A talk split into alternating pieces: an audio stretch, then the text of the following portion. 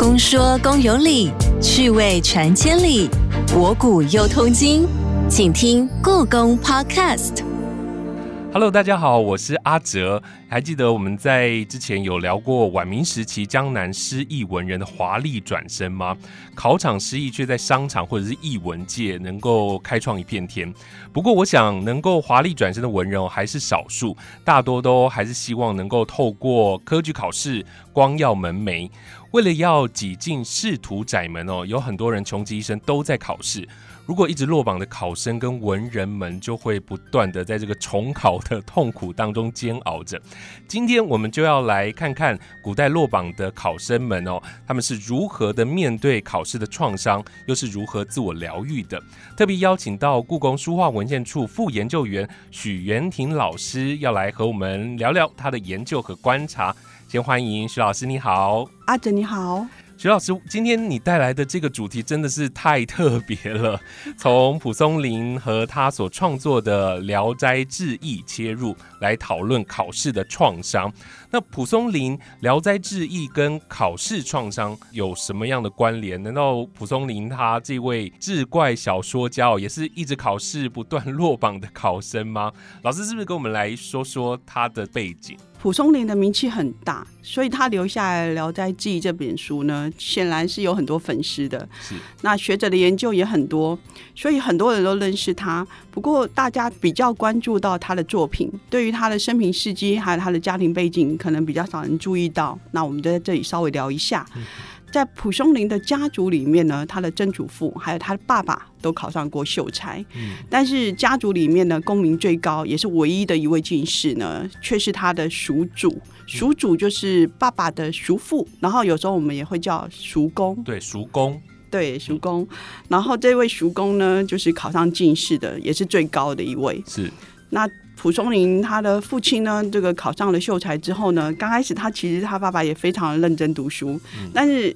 他的父亲呢，似乎就是一直不断的落榜，所以他的父亲到了二十几岁，发现哎自己真的不是这一块料，再加上家境也很困难，所以他父亲就弃儒从商，就是开始做小生意。是，所以他爸爸是商人。对对对，到了蒲松龄这一代的时候呢，其实有点家道中落了，因为在他小时候呢，刚好也是遇到明朝末年的时候，当当时张献忠还有李自成的起义。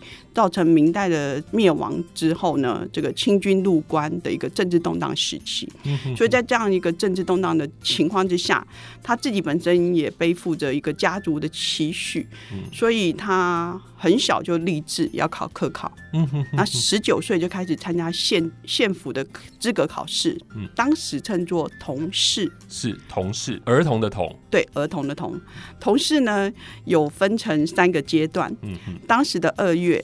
先考县试，那这个县试呢是知县来负责主持的。嗯那通过了之后呢，等到四月再考府试。嗯，那这个府试呢就是知府来主持的。嗯，那府试及格了，才能参加最高等级的院士。嗯，那这个院士呢又称作道士，道路的道道士，那是由当时的学政来主持的。那蒲松龄呢，在十九岁的时候呢，连续过三关。嗯，所以。都考了第一名，是考上了秀才哦，很厉害啊，就是榜首了。对，就是榜首了。就是其实秀才的意思，你考到秀才，代表你已经是一个读书人了，嗯，已经有一个最小的功名了。是，那成绩最好的一个等级，还可以领国家粮食。哦吼吼吼吼，对对对，还不错，对，还不错。然后最关键的就是。你要考上秀才，你才能在网上考更高等级的科举考试，嗯，将来才有机会当官。是，算是他已经有拿到了考科举考试的门票了。是的，换成今天的概念，就是有一点像是，哎，你参加大学联考，嗯，然后你考上了台大，而且呢，还是台大的榜首。同时呢，你的身份地位呢也提高了，所以同时又有呃国家给你的奖学金这样子的一个概念，所以秀才的概念是这样子的。所以秀才当时的地位也算不错啊，就是在地方上大家还是觉得他是蛮厉害的。是的，是的，没有错。但也因为这样会让他更有压力，对不对？全乡全村的期望都在他的身上，所以他就只好一直的往上考。清代的这个科举的制度是怎么样进行？刚刚老师说到了，要拿到秀才就要考三关，那后来呢？我在讲下一个阶段的时候呢，先稍微讲一下，就是秀才他其实考上了，还有分成三个不同的等级。最高等级的呢，就是成绩最好的优等生。这个等级的话呢，是叫做丙生，禀告的丙。这个丙生呢，是由公家发给。粮食每个月固定发粮食给你的，是这个是有奖学金的。嗯哼。然后其次普通的秀才呢，就称作增生，增加的增，增生。那这个是没有粮食的，就是只是给你一个呃，等于说通过了，对，拿到门票的概念。然后再来就是最后一个等级就是附生，附就是依附在旁边的意思，就是才刚入学跟着一起去读书的一个。呃，秀才这样的概念，嗯嗯对对对，所以只有真的最强的人才有奖学金可以拿吗？没错没错，跟现在也是一样的。大家考到台大，但是不一定每个台大都有奖学金可以拿。对你答对了，就是这个概念。当然，就是呃，蒲松龄这个好的开始，并没有带给蒲松龄的仕途带来成功的一半。因为为什么他的后来考试呢？就是他先通过了童试，儿童的童童试之后，再进入到乡试，是，然后乡试考上了，就叫做举人。所以我们常常听到举人啊。然后考上了乡试之后呢，就到京城去考会试，是。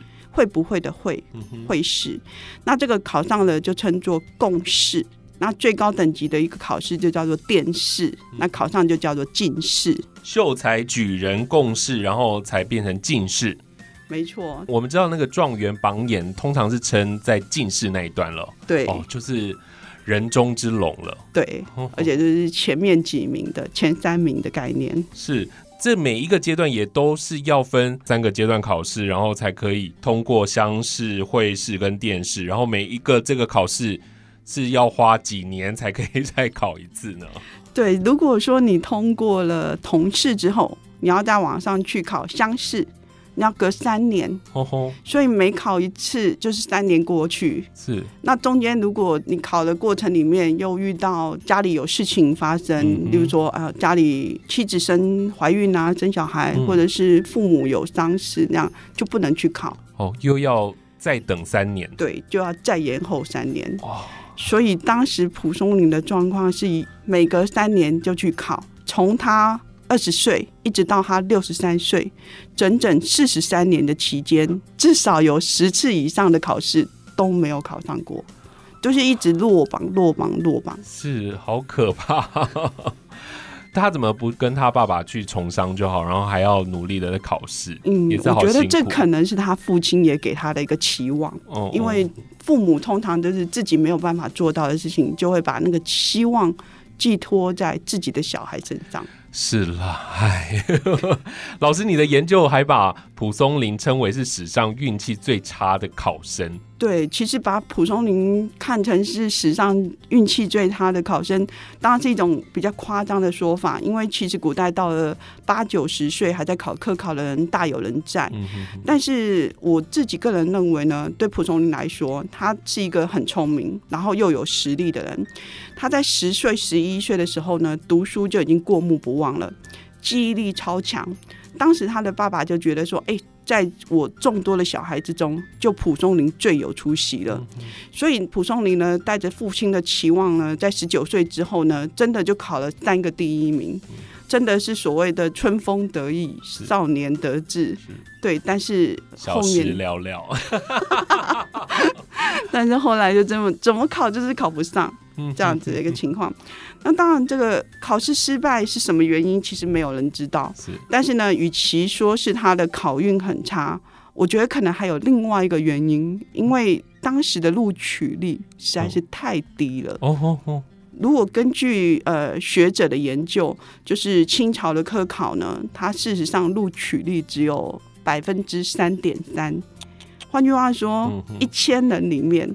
只有 三十三个人可以考上而已，嗯，所以那个录取率太低太低了，真的很低耶。对，而且要考那么多关，对，所以这这个对于蒲松龄来讲，其实这么多年没考上，其实对他来讲是一个很大的打击。嗯嗯嗯，然后呃，这种情绪大概包含失望啊、羞愧、痛苦，或者意志消沉、丧失信心，或者是很气愤，你能想到的负能量，他一定都有。那是很大的挫折感的啊！一直考试一直没有中，而且又不是自己没有能力哦，就是他过去有这个榜首的成绩，却又没有考到。对，不过还好，他到七十一、七十二岁的时候呢，被推举了一个税贡生。这个税贡生的意思是什么？就是呃，人家推举你当了一个贡生，那你可以进去国子监。当时国家最高的学术机关，嗯，去读书，但已经七十几了耶，而且他读的还不多嘛，他从十九岁就一直读到七十几岁。对，所以这个对蒲松龄来讲，可能就是徒增虚名而已，他大概没有太大的实质上的意义。是，所以才说啊，真的是十年寒窗苦读，真的是没有在夸张的。当时的普世价值也是那种万般皆下品，唯有读书高吗？如果是这样的话。他的压力一定非常非常大，对不对？对，没有错，就是当时应该是市农工商嘛，市是排名第一的。当然，这个压力一定是很多重的，包含社会的眼光、家族的期望，还有妻子跟儿女的期盼，甚至他还有经济上的压力，都会造成蒲松龄一个莫大的压力。嗯哼，对，所以对他来讲，宣泄压力的方法就是写书，也就是我们今天看到的。《聊斋志异》对对啊，因为其实大家都知道，《聊斋志异》是他的代表作嘛。刚刚前面有跟老师聊到说，他在二十几岁就陆续的创作了，那完成这一部作品应该也就是四十多岁了，年纪也不小啦。那这部作品当时没有让他带来一些名和利吗？嗯，这个可能就要讲到一般读书人哦，他在考上秀才之后，如果没有进一步的往上考上举人跟进士的话，那家境清寒的秀才如何维持生计的问题了。那阿哲，你想想看，当时的秀才他们都做些什么职业，或者是靠什么来赚钱？看电影、看小说，通常就是会帮人家写信啊，就是帮一些不会写字的人写信。不然就是帮人写一些诉状。你说的没错，这个是考上秀才之后的其中一个行业。嗯，那其他呢？像是有的人他可能会呃，除了读呃经史方面的书，他还会读医书，所以他可能也会改行当儒医。是，那有的人会弃儒从商啦，像他父亲一样，就是去做个小生意，买卖字画等等。那有的人就是，哎，我我其他都不会做。我也不会从商，那我会种田嘛？我来当农夫。然后这个当然呢，就是除了刚刚阿哲提到的进去官府里面去工作之外呢，可能最常看到的，会最常听到的就是教书了。嗯，对对对，将他们的知识传递下去嘛。是有一本小说呢，叫做《醒世姻缘传》。这本书呢，这是一本劝世的小说。那这个小说里面呢，曾经开玩笑的描述了当时的穷秀才可以做些什么工作才可以养活自己。嗯哼哼。呃，他说呢，第一呢是开书店，是啊。第二呢，拾大便。就是捡大便。好，第三呢，卖棺材是，然后第四呢，就是结交官府，也就是刚刚可能比较接近刚刚阿哲提到的那个行业。嗯哼。然后第五个呢，就是教书了。嗯那看来看去，呢这好像只有当老师，虽然不会大富大贵，但是怎样呢？吃得饱，饿不死啊。嗯。所以社会地位也不错。哦，所以应该是很多秀才。决定要当老师的这个原因之一，他怎么不一直写小说就好了呢？对，但是可能写小说时间太长了，他中间累积的一二十年的时间，他其实这段时间都还是要吃饭啊。嗯嗯嗯，也是啦。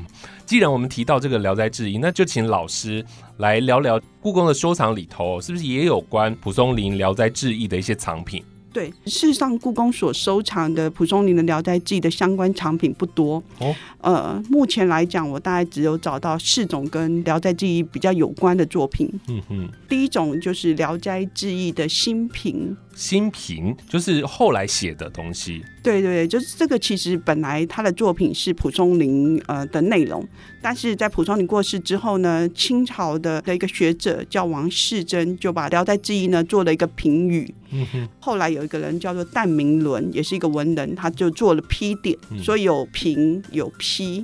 哦那后来再交给书商去出版的一本书。是，那还有画册，对不对？啊，对对对，这个画册呢叫做《聊斋故事画册》，是我们暂定的一个名字。这一本书呢，它有上下两册。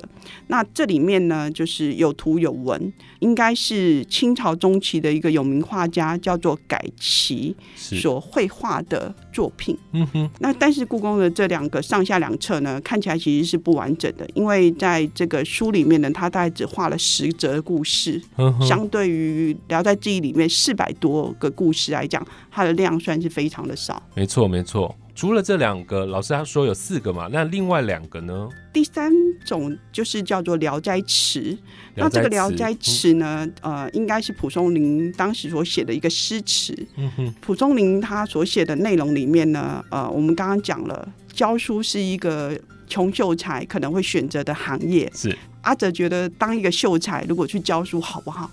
我觉得他会有一些压力啦，因为。一直教书，然后他的学生又一直考到科举，然后他又考不到，他当然会更有挫败感呢。可是对蒲松龄来讲呢，他觉得教书最苦的不是那个挫败感，嗯，是他教书的时候呢遇到一些状况，他觉得不开心的。对他觉得不开心的，他曾经有写过一个打油诗。那他这打油诗里面呢，曾经有这么一句话，他说：“人言教书乐，我道教书苦。”就是教书很苦啊，他不开心。对他不开心，他苦在哪里呢？有四个苦。嗯，第一个苦呢，就是工作量太重，是因为他清晨一早起来就要开始教书，嗯哼，教到口干舌燥，是哦。对他来讲呢，就是每天工作量都很重，从早教到晚。嗯哼。那第二个呢，就是教书的环境太差了，嗯，因为他说教室两三间。东穿西破，上漏下湿，就是这教室是一间破教室啊，所以呢，下雨的时候呢就会漏水，然后呢，风大的时候呢就会穿过墙壁来，就是透风的墙壁。环境这么糟，对，然后再来第三个苦是什么？住的地方太差了。他说呢，他住的地方是什么？老鼠到处横行无阻。是。所以每天都会听到老鼠叫，好可怕！对啊，好可怕。这这个居住的宿舍环境不好。第四个就是吃的太差了，因为他说伙食太差，腹中常常饿，渴来自煎茶，吃也吃不饱。等到口渴的时候呢，还要自己去泡茶，还没有人送上茶水。哎呀，这四点感觉好像公子哥写出来的打油诗哦。不过也可以看出，他其实，在教书的过程当中是不太开心的。这样是是是。嗯哼哼。那刚刚我们说到第四个文物，则是满汉合璧科本，这个又是什么呢？因为它的名称叫做《折翻聊斋志异》，是什么意思啊？是的，那个“折翻”两个字呢，是“折”是指选择的意思。翻指的是翻译，所以它是选择性的翻译这个《聊斋志异》里面内容。因为这本呢，它其实是把汉文的作品翻译成满文的作品，所以刚刚阿哲提到的满汉合璧，它就是这本书里面呢，你也看得到汉文，也看得到满文。嗯那这是经过呃选择性的翻译的。之所以把汉文的作品翻成满文，代表什么意思呢？就是当时这本书还蛮受欢迎的，而且它不但受欢迎呢，就是连满洲人呢都想要去读读看这个内容好玩的地方。是是是，这个是后来在翻译的作品，然后也有收藏在故宫当中这样子。对对，好好，我们先大致的认识一下蒲松龄的生平哦。他出身书香世家，十九岁就考到了全县的第一名。高中秀才，但后来科举考试却是屡考屡败，一直考到了七十一岁，所以只有从秀才多了一个字，就是变成了老秀才这样子，真的蛮惨的。不过呢，幸好他有一本传世的著作啦，《聊斋志异》，在里头有很多精彩的故事，同时文字的背后可以发现蒲松龄一路考试又落榜的心境的一些投射。我们先进一段故宫八卦单元，待会再继续回来听徐老师说故事。故弄玄虚，真有其事。故宫爆卦，你来猜猜。从隋唐开始的科举制度，是国家选拔人才的重要考试，层级从童试开始，一直进阶到乡试、会试和殿试。进入最终阶段殿试后，结果会分一、二、三甲。你知道殿试一甲会录取几名吗？A 一名，B 两名，C 三名，D 五名。故宫爆卦，稍后解答。古代的科举真的是蛮复杂的，从地方考到了中央，有超多的考试要考的，而且刚刚老师也说到了，这个录取率是非常低的。今天的故宫爆卦的答案呢，就请大家要听到节目的最后就会知道了。接下来呢，我们要继续请老师来说故事了。老师从你的研究跟观察，蒲松龄因为不断的考试又不断的落榜。在这样的一个生活状态之下，是不是《聊斋志异》里头的一些故事哦，就是有他的一些投射，或者这些鬼故事是不是跟他考试有关系呢？嗯，大部分的人看到《聊斋志异》这本书的时候呢，都会比较注意到，就是他的爱情故事啊，或者是。谈鬼论怪说胡这样子的一个内容是，但是我关注的点呢，可能跟大家比较不一样，就是哎，我觉得他的科考的故事情节里面呢，其实也有一些有趣的点。嗯哼哼。那我想大家比较常听到的，应该就是呃《聊斋志异》里面有名的故事聂小倩是。那还有还有这个画皮这个故事都是比较耳熟能详的。是那尤其是聂小倩她被改编成《倩女幽魂》的故事，嗯，到今天男主角张国荣、女主角王祖贤都还是经典中的经典，没错，没有人能够超越的。是的，这整个故事呢，可能有些年轻的朋友比较早听到，那我简单的带一下。这个故事里面呢，就是有一个书生。叫宁采臣，这个宁采臣呢是一个赴京赶考的一个书生。那因为有一天呢，他在路上的时候呢，因为暂住在一个荒废的寺庙里面，叫做兰若寺，而认识了一个剑客。嗯，那这个剑客呢叫燕赤霞。那认识了之后呢，哎，到了半夜，突然之间呢，出现了一个非常漂亮的女孩子聂小倩。这个欲拒还迎的来引诱宁采臣。那刚开始宁采臣呢是一个书呆子嘛，呆头鹅，所以呢，他刚开始呢不知道发生什么事情。后来慢慢的了解，原来聂小倩呢是一个女鬼。而且呢，还是被黑道挟持的女鬼。是后面还有一个黑道势力在挟持着她。是的，如果大家有印象的话，应该就是一个黑山姥姥在背后控制着她的人生。宁采臣呢，因此动了怜悯之情，所以后来展开了一段浪漫的人鬼恋情了。嗯，同时呢，他也透过这个剑客燕赤霞的力量呢，来跟这个呃黑山姥姥大战。的这个情节，最后呢，当然书生救了聂小倩。那当然，这个整个故事呢，一定是跟科举考试有关系，不然他不会是赴京赶考的过程里面遇到。所以，爱情会不会是一个重要的疗伤新药？哦吼吼。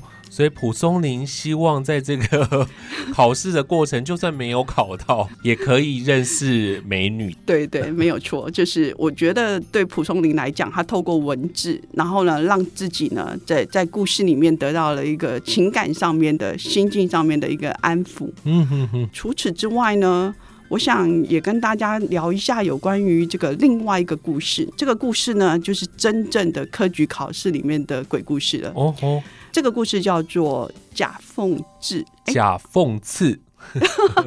阿哲，你好聪明，听起来好像假凤刺，对，贾凤志啊。对，这个人名呢，他姓贾，贾宝玉，贾宝玉的贾，对，贾宝玉的贾。然后呢，凤是奉命的凤，对，奉承的奉，对，奉承的奉。志呢是地质的志，就是地质鸟的这个志。啊，那这个故事是什么呢？他说，呃，贾凤芝呢是一个小有名气的一个书生，但他每一次考试都考不上。那有一天呢，他就遇到了一个秀才，这个秀才呢就听说了贾凤芝的事情之后呢，就主动的说啊，那我来帮你看一下文章好了。贾凤芝呢就很开心的就把文章给这个秀才看，这秀才一看。哎呀，你写的太好了，这样不行啊！啊，对你写的太好，进考场是不行的。为什么？好，于是这个秀才呢，就跟他说：“这样吧，我出七个题目，这个七个题目呢，你先练习写写看，我隔天再来帮你看一看你写的如何。结果这个贾凤志呢，当天晚上熬夜写了七个题目的答案之后呢，心里想说：我这么努力，是已经可以得到称许的。就隔天来，这个秀才看了以后说：我就说你写的太好了，就跟你讲这样不行，你还这样写。你回去重写。啊，好，贾凤志心里想说：哇，写的太好，不行。好，那我就去抄一些乱七八糟的。所以他就去抄一些呃乱七八糟的，然后空洞无物的，又臭又长的，然后这个词句不通顺的句子，然后就拼成了七篇文章。嗯哼，再隔天给了秀才一看，诶秀才说：行了。太好了，太好了，对，这样子文章就行了。好，你就负责把这七篇内容背起来。我怕你背不起来，因为这不是你的风格。是，所以呢，就在这个贾凤志的背上呢，就画了一个符，嗯就跟他讲说，把这七篇背起来去考场，嗯包准你考上。后来这个贾凤芝呢，真的到了考试的时候，七个题目全部出现。是，对，但是他这时候呢，脑袋怎么样想都想不出来他以前读过的书，嗯他脑袋里面只出现他乱七八糟写的东西，拼凑那些东西，，对，拼凑来的，所以他只好就把这个拼凑来的东抄抄西抄抄的就把它写完了。写完了之后呢，这个秀才呢在考场问他说怎么样啊，写的如何？这个贾凤芝呢就说哦，我全部都记不起来，我只记得我那天乱写的东西。那秀才就说啊，那就对了，好，等着听好消息了。好，那后来等到放榜的时候呢，哎，没想到贾凤志居然怎样？上榜了，对，而且不但是上榜了，还是第一名。怎么可能？对，金榜题名。但是贾凤志太有良心了，他心里想说：哇，我乱写的东西居然可以得第一名，这世界真是反了。我这样子出去怎么见人呢、嗯哼哼如果以后人家知道这个文章是我写的，我不丢死人了吗？对呀，所以后来呢，贾凤志呢跟着这个秀才说：“哎呀，我不当官了，我当官也是丢人，所以我想要去山里面修道求仙。不知道这个秀才你有没有办法？”秀才就说：“那当然没问题，如果你想要求仙，我就带你去。嗯所以他就带着贾凤志呢，来到了一个山里面的一个山洞。嗯这山洞里面呢，真的有一个老人。嗯然后贾凤志呢，就看着这个老人，秀才就就叫贾凤志呢拜见这个老人当是师傅。他就照做了，照做了之后呢，在山洞里面过了什么样的日子呢？哎，好像不用吃饭，喝水就可以饱，嗯呼吸空气，哎，就不饿了。所以他就觉得，哎，这就是我在修炼成仙的过程，因为仙人是不用吃东西的嘛，对，所以他就开始过这样的生活的时候呢，有一天他就听到外面有一种嘈杂声音，就他往外一看啊，一只大老虎嗯哼，在山洞外面。那这个贾凤真的非常的害怕，因为心里想老虎会不会进来吃掉我？但他这时候呢，就想到师傅的叮咛，怎样呢？赶快进去念经。过没多久，老虎看一看就走了。贾梦之就心想：哎，我逃过一劫了。嗯，到了第二天的时候呢，又出现了一个怪东西，什么呢？居然出现一个美女走进去山洞来，它不是怪东西啊，这是令人开心的东西，对？然后结果这个贾梦之就看到哇，大美女，仔细一看呢，这个美女是谁呢？哎，这美女居然是他日思夜想的老婆哦，太太。是，他想，哎，老婆怎么会来这里？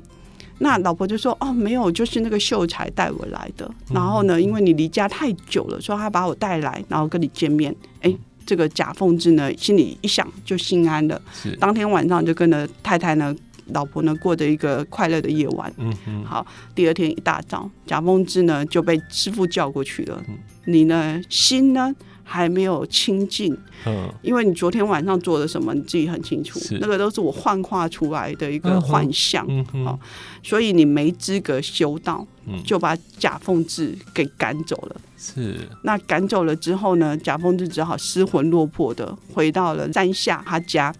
回到他家，心里想说：“哎，这是哪里？我完全不认识，哦。所有看到的全部都是他不熟悉的一个场景。”是，所以他就心里想说：“这到底是哪里？”刚好看到一个老人，嗯他就问老人说：“哎，请问这里是不是贾凤志的家？”嗯，哎呀，这就是啊，这就是贾凤志的家。不过呢，你应该有听说了吧？就是听说这个贾凤志相公呢，考试的时候呢，他中了第一名，就走了，就消失不见了。他走的时候呢，他的小孩才七八岁。后来呢，等到他小孩慢慢长大之后呢，这个小孩的母亲呢就一睡不醒，嗯，然后就是昏迷的状态。然后儿子都已经长大了，还生了孙子，孙子都已经长大了。到最后呢，哎，孙子呢很穷，所以就把家里给卖掉了，家产全部卖掉了。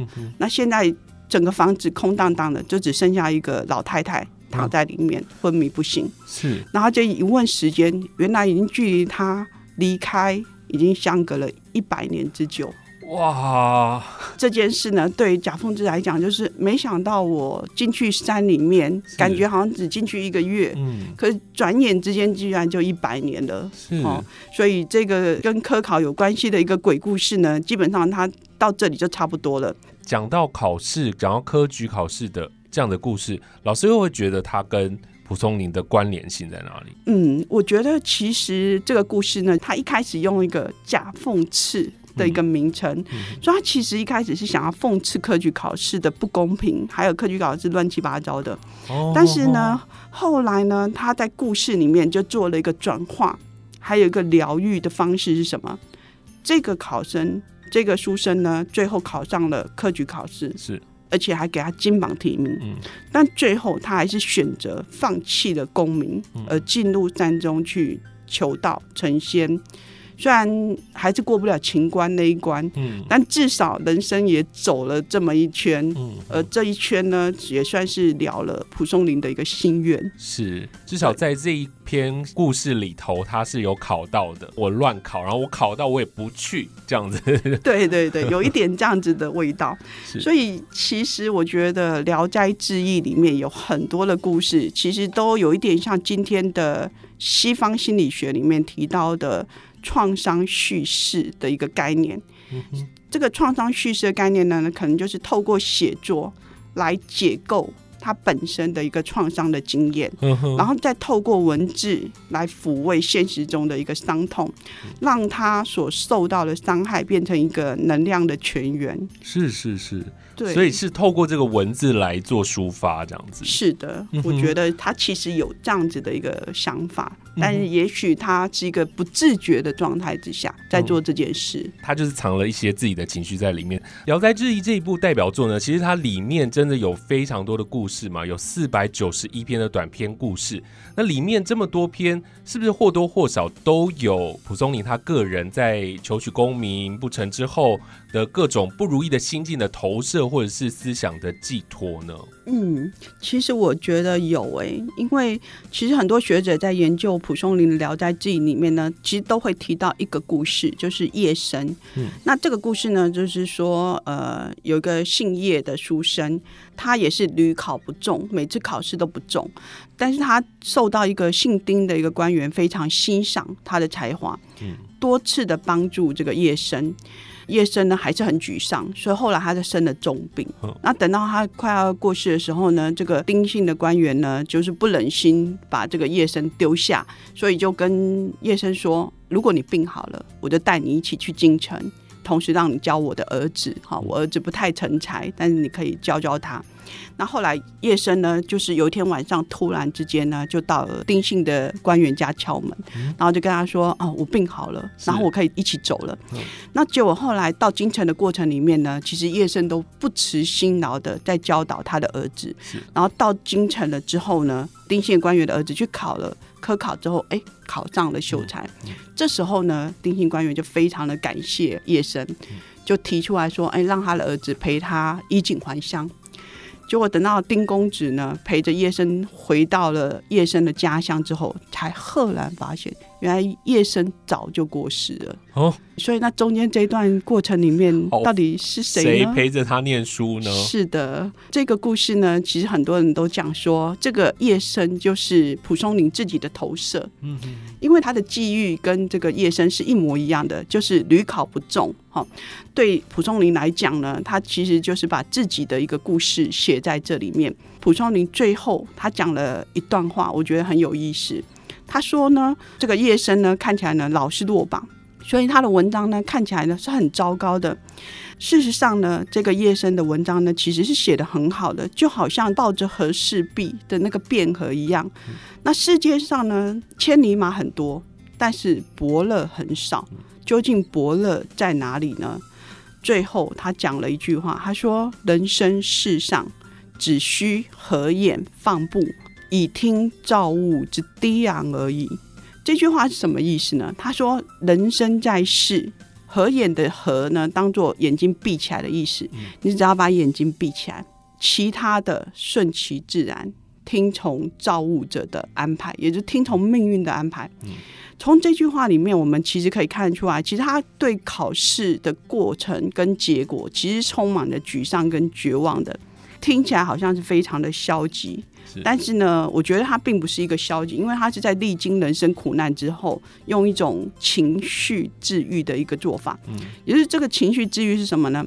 你只要闭上眼睛，专注做自己想做的事情，而透过这样子的一个专注来改善心理的创伤。那如果你问我说这个方法到底有没有用？我觉得你看今天《聊斋志异》这本书的出来，其实它就是代表了这个答案。他专心在做这件事情，没错，其他的都不重要。我刚刚听那个方式，好像就是现在的冥想啊。这个冥想本来就很有用，然后他在这个过程当中又把自己的情绪放在这些文字当中。一点一点的写出来，就一点一点的疗愈自己，因为他并不是在短时间，像现在写小说，可能在一个月就写完了，他是在他很长的这个考试的过程当中所写出来的。对，阿哲说的没有错，确实就是我觉得蒲松龄他是一个真的是这样子的一个状况之下，不自觉的。疗愈了他自己。嗯哼哼，所以老师你自己的研究啊，你认为蒲松龄这个《聊斋志异》，他对后世有什么样的影响呢？嗯，我觉得对我来说，我看到的是这个科举制度下的一个蒲松龄，他其实是一个社会底层的一个失意的书生。嗯，他其实呢，也可以把他这一生过得非常的自怨自哀、愤世嫉俗。但是因为他写了一本《聊斋志异》这本书呢，提供了后世。非常深刻的去了解当时的科举考试对读书人的不公平跟打击，嗯，然后呢，他也同时透过了这样的一个写作来治愈了他自己。因为对伤痛这件事情，有的人处理方式他是会用沉默，嗯，但是蒲松龄他是用文字来处理他的创伤。如果今天我们用一句话来讲说，他好像就是刺你的毛。来治你的伤，用伤害你的毛来治愈你的伤口，是正面对决，是没错。嗯，所以这种创伤叙事的概念，其实就会让蒲松龄在一个不自觉的状况之下，慢慢的得到了疗愈，所以他才会讲出那句话，就是你只要眼睛闭起来，专心的迈开大步做你想做的事情，其他的由上天来决定。是听起来好像有一点消极，但我觉得这反而是一种对事情的释怀之后正向的思维。